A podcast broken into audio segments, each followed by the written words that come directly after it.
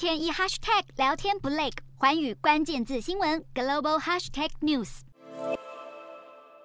随着乌俄战事升级，越来越多西方与俄罗斯两阵营的盟国也被牵扯进来。近期频频遭指控提供大量军事援助给俄军的伊朗政府，终于在五日首度承认曾向俄罗斯提供无人机。不过，伊朗辩称无人机是在战争爆发前运送的，而这样模棱两可的回应，马上激怒乌国总统泽伦斯基。俄罗斯盟国越是大力军援，战争越是旷日费时。美国《华盛顿邮报》引述消息人士报道，拜登政府虽然台面上承诺会力挺乌克兰抵抗俄军侵略者到底，却私底下鼓励乌国政府释出不反对与俄罗斯和谈的讯息。美国政府担心战争要是持续好几年，恐怕会削弱盟国援助乌克兰的意愿，因此希望能提出尽快结束战争的解决方案。偏偏在乌军战况最危急的时候，SpaceX 创办人马斯克提供乌克兰的星链卫星服务。近一周以来，有超过一千三百台终端机断线，为乌军前线士兵带来严重的通讯问题。据传，乌克兰新链断线是因为泽伦斯基政府负担不起每月新台币一亿元的费用，这让外界相当质疑马斯克到底有没有兑现完全免费为乌克兰提供新链服务的承诺。